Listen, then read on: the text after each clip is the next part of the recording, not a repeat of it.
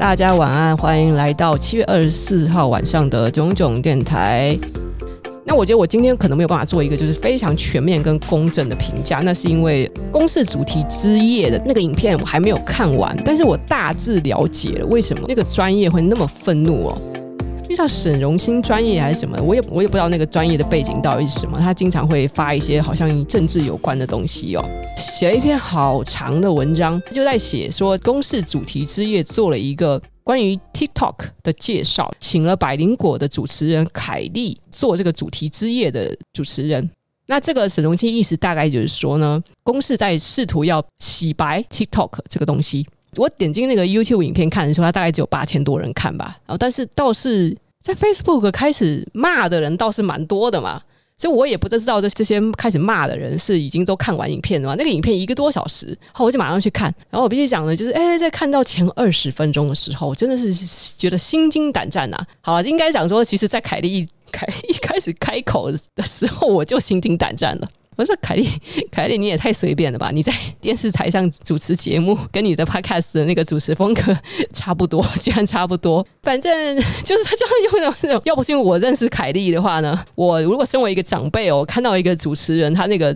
口吻非常的轻浮哦，我真的是我会吓坏，就是吓歪吓歪掉。然后我接着就是就是看下去，我想说，其实我也不太介意主持人这个这个讲话的口吻怎么样，我重重点还是要看一下这些上节目的人他讲了什么。另外一个就是来宾嘛，有法律。白话文的那个总监，两个国中生是在玩 TikTok 的，国中生，看起来其实年纪还蛮大，他看起来很成熟稳重，啊为什么。然后来宾中还有一个是政治大学的教授哦，是长期在观察社交媒体的政治大学教授。周围呢，则有一群是他们可能就是那时候抽签啊，或者邀请啊，来到这个节目现场的来宾哦，各个年龄层的，有学生啊，也有也有社会人士啊，就一群来宾。那这个节目的流程基本上进行的就是，哎，你主持人先介绍一下这个 TikTok 啊，这样讲怎么样讲，开始红啦，开始流行啦，我们亲身的来问一问，现在有在想要经营 TikTok 的这个法白的团队，这个大叔呢，他对也不要说大叔，看起来很年轻哦，总监先生，他对于。TikTok，他很积极的在 TikTok 上面发布各种短片，就是做法律普及知识的知识短片的。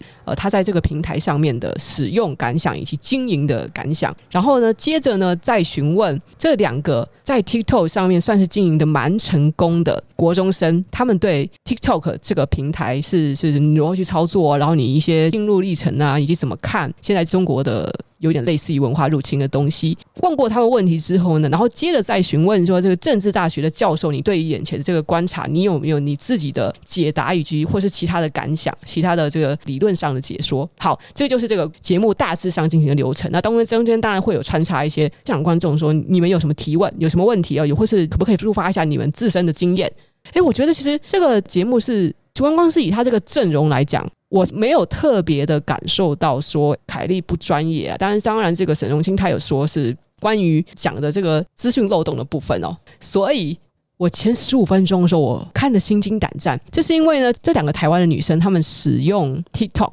非常的习惯了中国用语哦，她们叫影片都叫视频，一个女生她是跳手指舞的，另外一个女生呢则是她为一些明星的照片。加音乐剪接和特效哦，做一些美男子花美男的影影片。我尤其注意的是第二个女生做花美男影片的这个女生，基本上她剪接的全部都是中国的艺人。当我们看到她这个作品的时候呢，主持人当然马上有问台下的观众说：“你们认识几个？”然后有就是只有寥寥几个人举手，哎，有华晨宇对吧？然后其他几个其实其实我全部都不认识，我全部认不出来那些到底是什么艺人。然后但是我觉得可以理解，国中生毕竟也是隔了几个世代了，我不知道这些艺人，这是蛮可以理解。但是呢，让我惊讶的时候都是中国艺人。这个前二十分钟呢，虽然其实我看了就是觉得胆战心惊哦，可是呢，接着看下去哦。想法其实是会转变，就是说法白首先他解释说，是 TikTok 跟他原来预想的不一样。他反而以为说有什么好玩的，结果呢，他一滑就滑了三个小时。他第一次用的时候就滑了三个小时，因为呢，TikTok 我之前有说明过，它这个演算法非常的厉害，你没有办法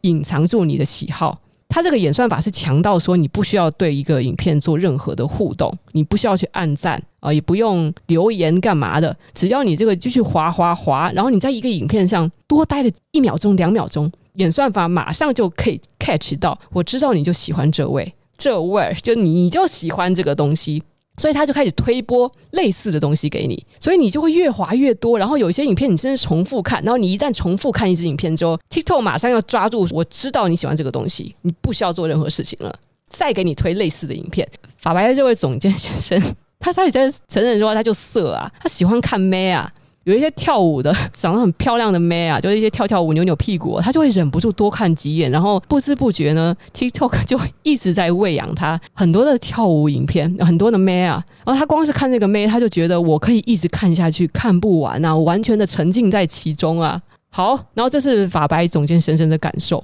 当然，他试着要去做一些短影片，然后他就发现说，TikTok 上面的这个节奏非常的快，非常的快。大部分人呢，其实他们是就是唱有音乐啊，唱歌跳舞类的，尤其是这些年轻的族群，就是可能是国中小生比较多，所以呢，他们的注意力非常的短暂哦。我跟你讲，大家这个在我的 YouTube 频道上那个长影片哦，我想应该是不可能会有国中小生有耐心看得下去的。平常听课已经听得够了，他们下课之后根本就不想要听另外一个老人在碎碎念啊。总之呢，法白试着去把他的这个资讯量再缩短、再精简、再精简。跟你讲，这是是我最近发现的一个很可怕的感受，就是突然发现我写文章写得越来越烂，越来越不流畅。其实不仅跟我有一段时间没有写作，还有我生病有关。我觉得更重要的是哦，我发现大家很怕长篇的文章。你看看现在我的文章长度跟我很久以前发表那个文章那个长度完全不能比的，但是我要发 Twitter 或是发 Facebook 呢，我都会尽量的去让它很方便阅读，它读起来没有压力，所以我不会用一些太难的词。然后有一些文句即使是有文法错误，但是我就是为了要把那个字数缩短，缩短也不会说缩到像文言文一样，但是呢，我知道就是要缩短，你要去尽量的简化你的资讯，这样子在网络上才有人看得下去。所以我发现我一直在极致的要求的这个事情，所以让我文章变得狗屁不通哦，因为他精缩了太多的东西了。即使我已经缩成这样子，还是有人在嫌太长。法白呢，他是说他现在经营的好像就是不算太好，但是呢，他还在试图再去掌控这个剧本的节奏。那基本上就是越来越短，越来越短。我想说，天哪，为什么？这就是为什么我看得心惊胆战了。你现在是在迎合注意力不足的时代。我们已经知道短影片很可怕，即使是为了做中小学生，也要吸收到你知识，但却给他一个浓缩版的，可能是不准确的。我不说，尤其是法律的解释的东西哦，你即使是把它扫到一条法律、一个知识点，但是呢，你没有去完整的让它有一个，它其实可以有更完整的诠释哦。这个法律的时候，你你真的以为你两分钟哦，你就可以完全的搞懂。就是完全的搞清楚状况，你可能需要搭配一些什么案例，像因为就是在学那个新媒体课程的时候，我们还是要去学习相关的法律啊。那当时呢，国外的配套教育呢，都是你一定要读了很丰富的案例，你才可以真的明确知道，所以这个法条它是。存在是这样子去判定的，然后为了要去学习这个法律呢，虽然这可能好像对一些学生来讲好像太高要求了，就是你你一定要很明确知道这个法律其实是有很模糊的空间的，有时候它并不是非黑即白，而是看这个律师呢，他能够提出了多少的 defense，让这个罪名不成立。是这样子，法律没有说什么一定是怎么样，或者一定是怎么样。所以我看到法白，他说他试图要有两分钟来去呈现他的这个法律知识，之后，首先我吓坏了，就是他为了要渗透到这个国中小阶级呢，他采用一个 我我觉得并不是很适合的手段。而且我其实是我基本上认为呢，国中小学生如果你要他们真的学习必要的法律知识的话，请他们看一本漂亮的简短的书就够了。其实也蛮好看的，就是我以前也是蛮喜欢看这种图文并茂的，什么小学生必须要知道的这种法律啊之类的，就是其实很。好看，其实很好看。这些书为什么会会突然需要说两分钟把它解释完？不需要啦。那我并不是要对他的决策做出批评，但是呢，结果法白他很努力的精简对白，加快节奏，然后还特别去选可能会让中小学生点进来的话题，就比如说问说到底几岁才可以做爱这件事情，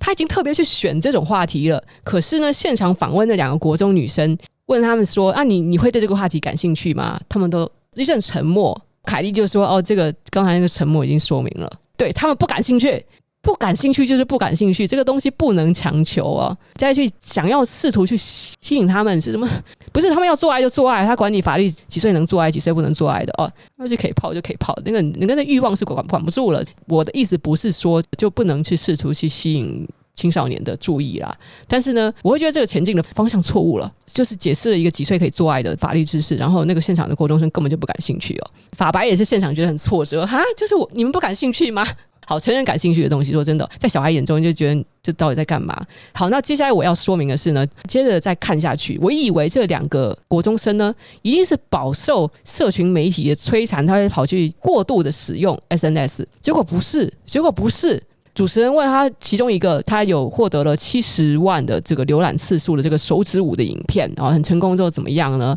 然后他首先他说呢，他的父母有跟他交代说，不要把太个人隐私的东西放在网上啊，所以他不会露脸。然后即使有网友想私信跟他聊天，他也不聊，因为他觉得跟这些人没有什么好聊的，他就是很清楚那个界限。第二个女生也是说，她基本上不太跟网友聊天。他甚至还讲说，就是那个啊，我们班上也有人在玩 TikTok 啊，啊，有些人他甚至还把他的 TikTok 账号给我，可是我根本就不想要去追踪，因为我不想了解他这个人。这两个国中生的那个他们的表现完全的出乎我们意料。法白和黑的问他说：“啊，你们身为创作者，不会想着有一天拿它来赚钱或者当自己的本业吗？”翘头十五的国中女生就说：“其实我还是想读书、欸，哎。”他说：“我的父母有问我，高中的时候你也可以去朝着 TikTok 的方面去走，但是呢，我跟他们说我还是想要读书。对，然后他自己很有理性的分析，也就是说呢，他有发现这些呃，看 TikTok 好像会让自己的这个注意力就有点分散，然后还是。”他说：“我发现那个读长文章是会有点没有耐心，所以呢，还是读小说就是更能让自己专注。”然后凯莉就问说：“那你有去读小说吗？”他说：“我也没有。”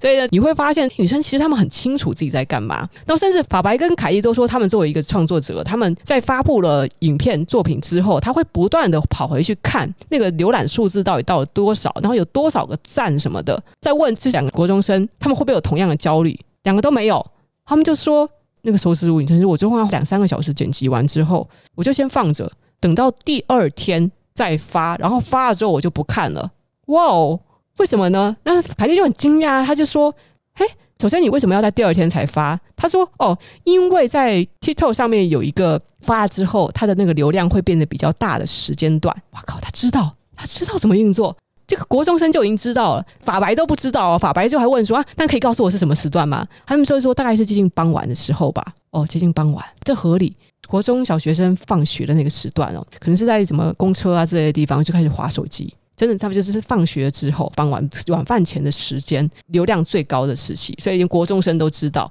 那至于为什么他们说是发了影片之后，他们就不会再去看了呢？他们就很一副理所当然，就是说。就是得让他的流量自己慢慢进来啊，演算法会跑啊，那你继续去刷，继续去看也没有用啊，就只能让他跑啊。你知道现场的大人们都不可思议，就是其实我们搞不好就是在三十岁以后的人都比这些小孩还要在社群软体中毒，我们比他还要更沉浸在网络中。他们交朋友都不交网友了，他们还是自己就有朋友，他们也没有在想说什么我在靠这个东西赚钱，而是就是做一个作品啊，这是创作啊，是我喜欢啊。那个正大教授他就分析就说呢，对，为什么国中小学生呢他们会玩 TikTok？其实他们在这个时期呢，他们并没有想那么多，他们更多的是，首先他们可能就是容易受到这些呃声光的吸引，没有错。其实谁不会啊？小时候大家都爱看看电视嘛。可是在这个时候，其实他们并没有去想那么多，想要去怎么去规划自己的事业哦。对他们来讲，就是一个做兴趣的、做兴趣的事情。当然，我不排除，因为是在。TikTok 上面能够做出相当傲人的成绩的创作者，也许在心态上，或是他们就是这个出身教育上，都是比较良好的。所以我也许我们只是看到了特例，但是呢，就是总之这个节目整体来讲，像所想呈现出来的是，这些小孩们不是我们大人一直担心的那样子。所以这个主持人有进一步问说：“你们的同班同学是怎么样呢？他们怎么样看 TikTok 呢？”他们说、：“大家就滑，但是我就是我们不想看，别人就不会想看啊。而且呢，其实我不会去宣传说什么我在干嘛干嘛的，我就是自己做自己的。就算我知道谁在做什么什么，我也不会去特别去看啊。他们其实非常的有自己的步调，然后也不会去越过界限，他们不会把网络跟现实给混在一起。”当我看到这个时间点，我想我说应该还差不多，节目还有大概二三十分钟，然后我来不及看完。但是呢，不晓得后面会不会让我有让我更惊讶的，或者说会让别人很担忧的事情。但是呢，我完全的可以理解说这个主题之夜为什么会让少数人很愤怒，为什么他们会觉得是在洗白 TikTok？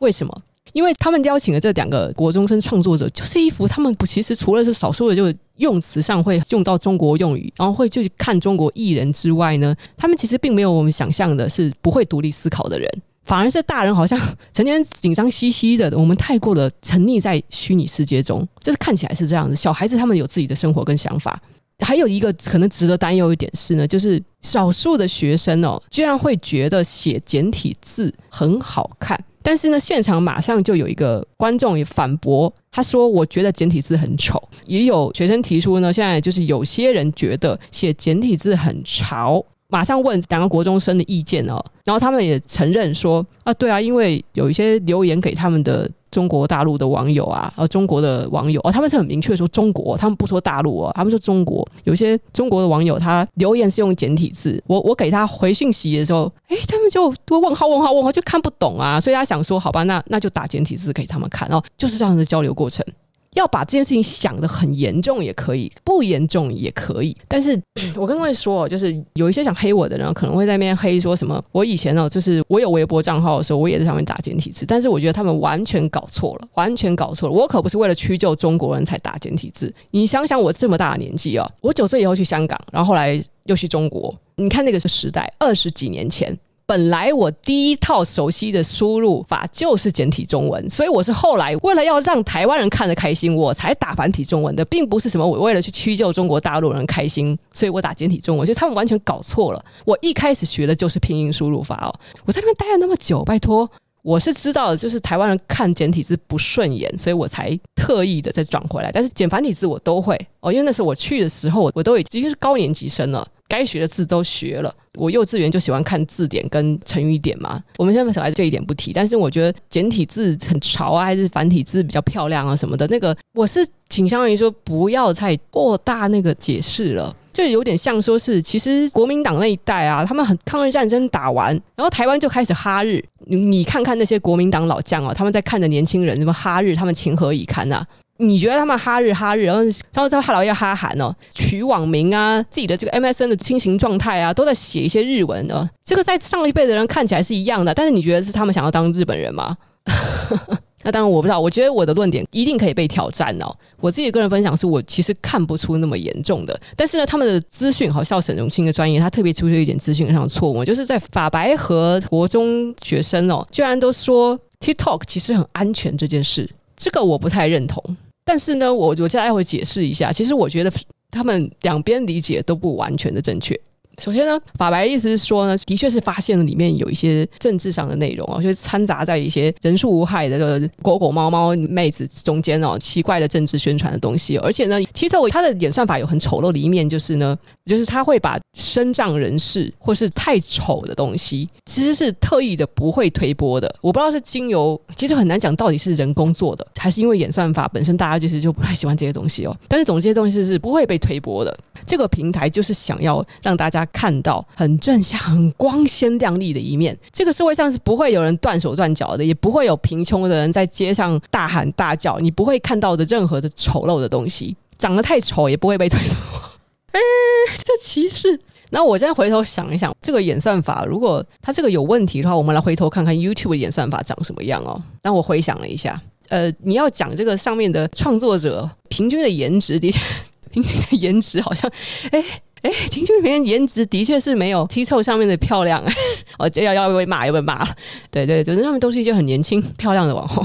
但是我发现说，哦，如果你把什么身障人士，然后贫穷的这个落后国家的看起来很悲惨的那一面也都不推播了，的确怪怪的。然后甚至呢，涉及到一些政治的东西，好像是会直接被移除下架的哦。对，没错，中国就是这样子。在二零一八年的时候，对岸的那个小马文娱公司。还是小马文化，还是小马文妖？小马文化娱乐啊，我不知道它的全名到底是什么，反正有点小马啦。小马公司阴我那一次啊，他那时候拿走了我的哔哩哔哩账号，并且他还会说他会再帮我开几个账号哦。他他意思是说他要把我的作品同步到所有平台，所以我也没想那么多，就交给他们去做了。啊，这个是我不知道该说什么好啊！我想台湾也很少网红会遭到这种礼遇哦，特别的待遇哦，因为他们发现就劝服我规划中国失败了之后哦，在很快大概一个礼拜还是两个礼拜，反正我我记得就是在十二月哦，官方媒体哦，什么那个叫什么凤凰什么东西，凤凰中文网还是什么东西，是他们的官媒哎，他们的官媒直接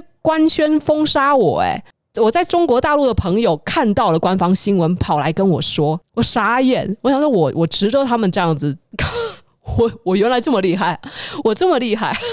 汪汪就是封杀我之后呢，我其实也没有太在意，我就想说我我不去管这些了。我不知道他们接下来他们做的事情呢，是他们完全的没有知会我，包括这个小马的这公司啊，email 什么东西都有留在那些，不管是那个经纪公司还是那个平台，我以前的账号上，我明明都有这个 email，可是他们完全不宣布，完全不传达，就把我那些账号全部的内容都删光光哦，就是删光光。什么哔哩哔哩啊、微博啊、什么东西的，就是那个什么今日头条啊、什么东西，只要是小马文化把直接那个账号就是注销掉，他们彻底的让我在网络上消失。哇，哎，这就是中国做出来的事情。如果今天我在中国的话，我就是人也消失了，因为我现在人在台湾，所以我还活着。因为他们已经让我在网络上消失了，而且各方评论家啊还在那边，我觉得很好笑。他们还不好意思讲出“台独”两个字，因为太敏感了。他们在那边讲是什么 “TD 网红 ”，“TD 网红”哦，各种评论说 “TD 网红”，就是你当初我们这么多中国人挺你，你居然是 TD，然后你怎么好意思？你不仁不义。我后来是看到有人在贴文章给我的时候，我我笑我我傻眼哎、就是你们连 TD 两个字都讲不出来，然后你们还崇拜的这个政府跟什么一样？你们没有发现你们处在一个牢笼中吗？你们不好意思讲我是因为什么关系？在 B 站一直有人想要试图再重新上传我的作品，每次上传各种避讳的，就是他们会故意打错字啊，故意想要回避那个那个搜寻哦。每次被上传就删删删，有一个人一定是以为我设计了一套公司，或是有一个人在专门就是在盯着，把我赶尽杀绝。一旦有人把我的作品上传，他就删删删删，一直删。哇，各位啊，各位，我已经退流行过期了这么久了，中国还是这么防着我，我何德何能啊？你看看现在台湾有多少个 YouTuber，多少个网红啊，都已经是明摆了讲，对岸就是中国了，他们也没有搞这么大动作啊。不可思议，不可思议！但我觉得在中间的是更不可思议的是呢，就是中国直接让我消失，然后台湾人则是理都不想理我。我的这些网红圈的朋友啊，是有一些就在我有名的时候主动来接近的，有台派的，有各种各样的那种搞政治的，搞什么的，能闪多远是闪多远，有意思，有意思啊！中国把我消失，然后台湾人不想跟我有任何瓜葛。太有趣了，大家记得这个是一个很很重要的社会观察。我是公司的好朋友啊，公司也不敢再找我了。公司不敢找我，到底是意味着什么呢？我不知道，我不做任何阴谋论推论。